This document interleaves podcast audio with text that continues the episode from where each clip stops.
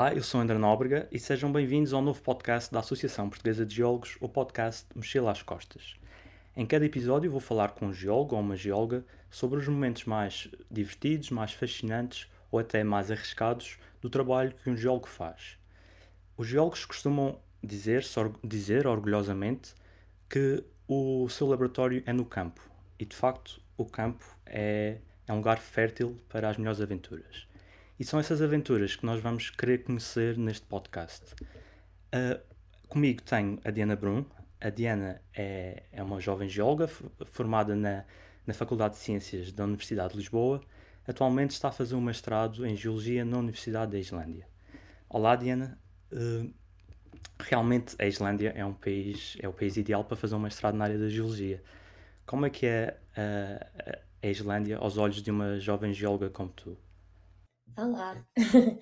Eh, então eu quando vim para cá e comecei a ver, nós aprendemos os, aprendemos várias coisas de geologia, os vulcões, etc. Mas nós em Portugal acabamos só por olhar para os exemplos de livro. Então quando uma pessoa realmente chega à Islândia e vê tudo da dimensão, por exemplo, uma coisa que me fascinava muito era o Rift, porque eu adoro tectónica. E quando vim para cá e vi realmente os grábanos do Rift, eu fiquei, uau, o que é isto? Portanto, fascinante. E para, e para quem não é geólogo, estás a falar do que exatamente? Uh, basicamente, para quem não é geólogo, uh, nós temos um parque nacional cá na Islândia, que é o Thingvellir, uh, que basicamente um, é perto do Rift, um, em que basicamente quando uh, existe a abertura, ou seja, a formação da crosta oceânica, nós sabemos que o Rift ascende e vê-se em terra cá na Islândia, e basicamente um, em morfologia ele, o Rift acaba por mostrar-se criando falhas normais e então cria as depressões que nós chamamos de grábanos. E... Certo, boa. Deve ser mesmo fantástico ver isso ao vivo. É como veres, no fundo, o Oceano Atlântico a abrir-se à tua frente, não é? Ali não passa o oceano, Exatamente. mas é a mesma. É, é Exatamente, porque é difícil de ver porque está no fundo oceânico, mas na Islândia temos a possibilidade de ver uh, em terra. Vemos exatamente com os nossos olhos sem ter a coluna d'água. E pronto, a Islândia é um país com, com muita geologia.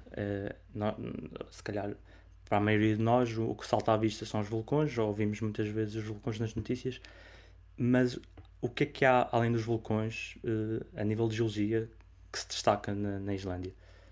Sim, um, a tectónica destaca-se muito. Os vulcões, claro, porque está intimamente ligado com a tectónica.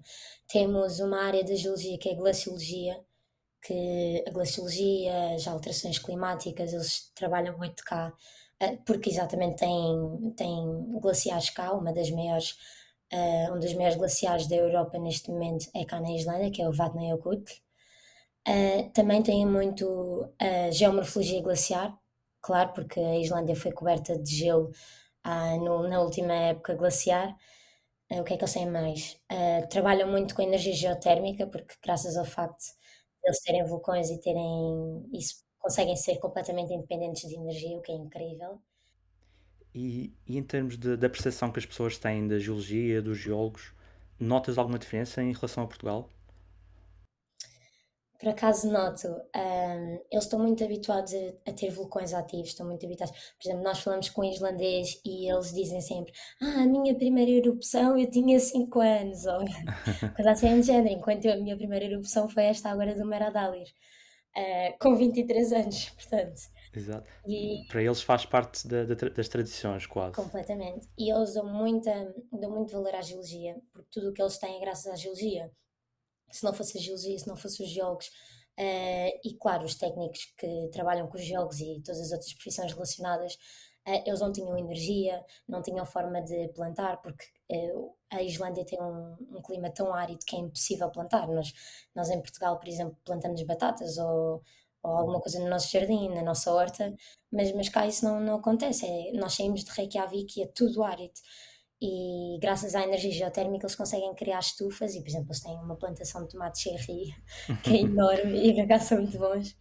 Mas, eh, ou seja, daí a percepção da, da população é completamente diferente. Porque a população vê, vê que consegue as coisas através da geologia. Há bocado também já referiste que tiveste a oportunidade de ver um, uma erupção ao vivo recentemente. uma coisa que para eles é muito comum. Uh, como, como é que foi essa experiência? Foi este ano, não é? Como é que foi viver essa experiência pela primeira vez?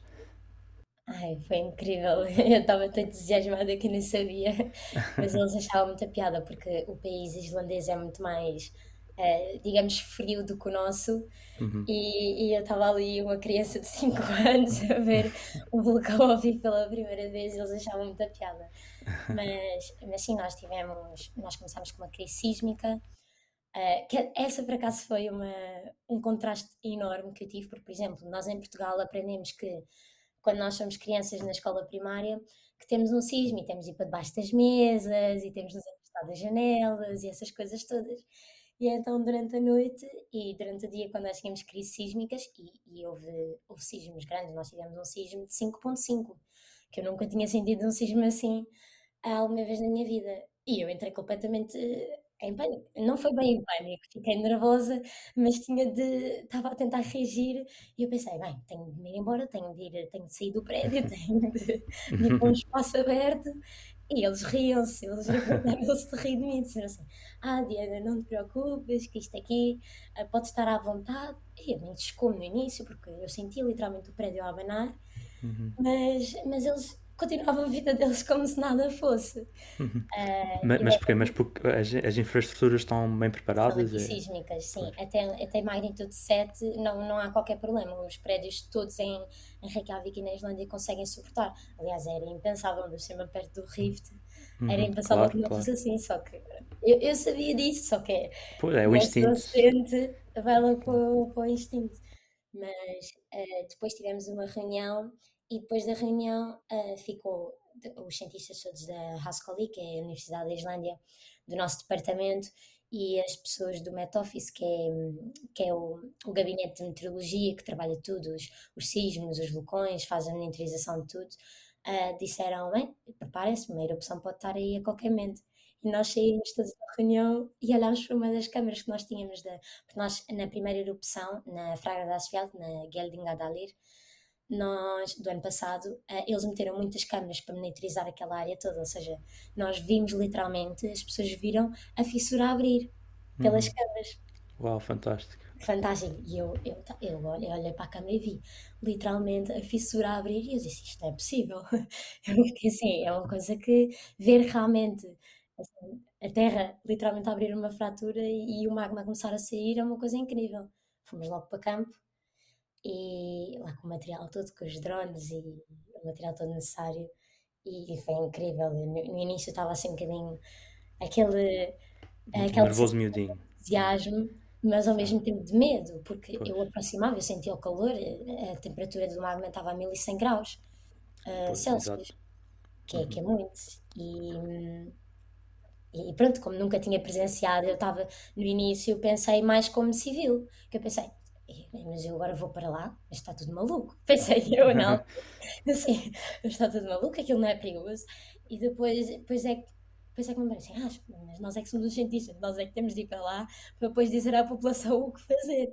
E, e essa transição não, não é, pronto, um geólogo que já tem muita experiência, claro que sim, mas eu não sou geóloga há muito tempo, sou geóloga vai fazer dois anos que me formei, portanto, essa transição do de ser aluna para depois, continuo a ser aluna, mas para depois começar realmente a exercer a minha profissão como geóloga, foi assim um choque engraçado.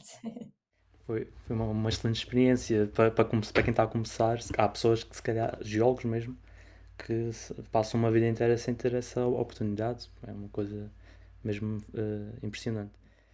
Tu estavas a falar de que querias eh, seguir vulcanologia. Eh, portanto, é isso que queres fazer, uh, que esperas fazer a nível profissional enquanto geóloga? Queres te especializar no vulcanismo?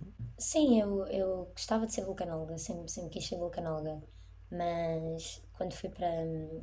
Eu, achava, eu sempre achei piada aos vulcões e às placas tectónicas, mas em, em Lisboa nós, nós aprendemos muito de geologia estrutural e tectónica e aquilo fascinou um bocado e até houve um momento eu fiquei, e agora o que é que eu vou fazer?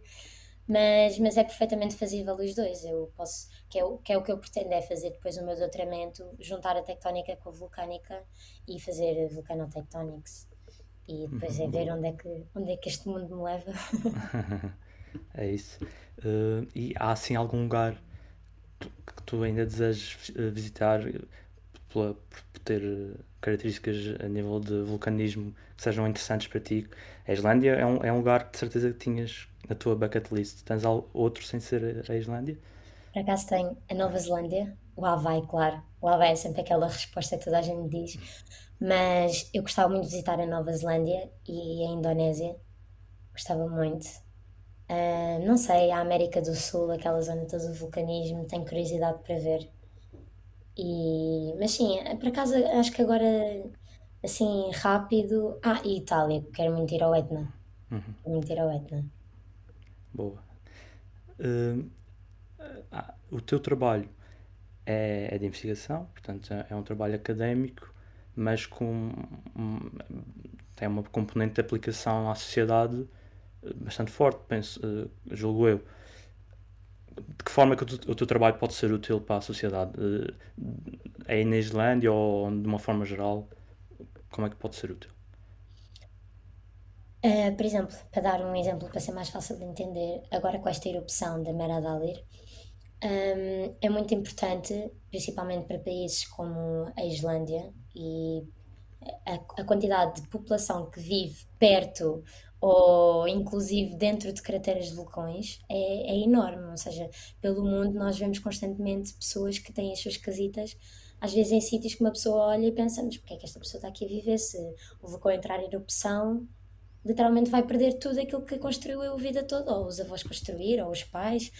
Ou seja, um, a ligação do uhum. vulcanismo com a população é muito importante e, e, e, é aí que entra um bocadinho a, a área da perigosidade vulcânica.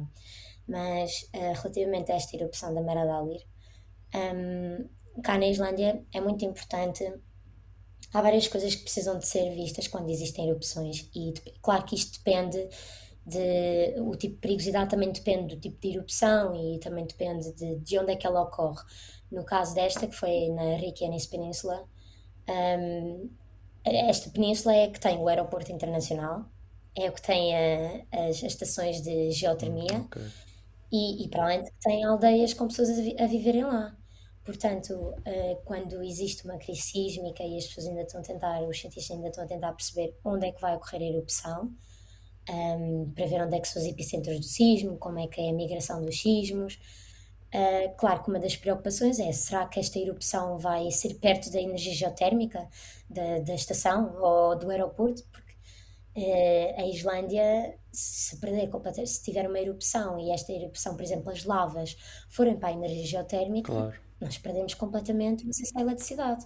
E Reykjavik, que é onde está a maior parte da população na Islândia, um, tudo é da, da, energia geotérmica. Eles têm carros elétricos, utilizam energia geotérmica. Os aquecimentos, eu sei aquecimentos centrais, utilizam energia, a energia geotérmica. Um, portanto, pensar como é que uma pessoa sobrevive num, num inverno ártico sem ter Sim, eletricidade não é assim uma coisa muito agradável. Vamos agora passar para a rubrica Dica de Viagem.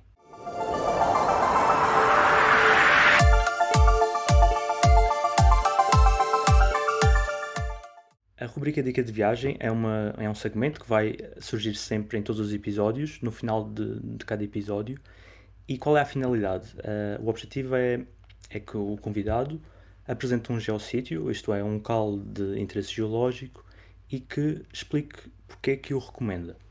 Diana, diz-me então qual é o geossítio que tu aconselhas. Uh, eu vou dar um exemplo aqui na Islândia que eu gosto muito, que é o Katla Geopark é um património da Unesco também, mas eu, vou, eu dei este exemplo porque, tanto pela variedade geológica, mas também cultural, e a junção das duas, porque temos, eh, por exemplo, um dos sítios, nós eh, neste geoparque podemos ver desde glaciares, o Myrdalsjökull, um, temos desde cascatas incríveis que também são, são grandes pontos turísticos da Islândia, como a Skogafoss, a Salienda Foss, um, mas ao ponto de, de termos, por exemplo, uma aldeia já muito antiga que é a Vik, que é a única aldeia a sul da Islândia que não tem um porto marítimo.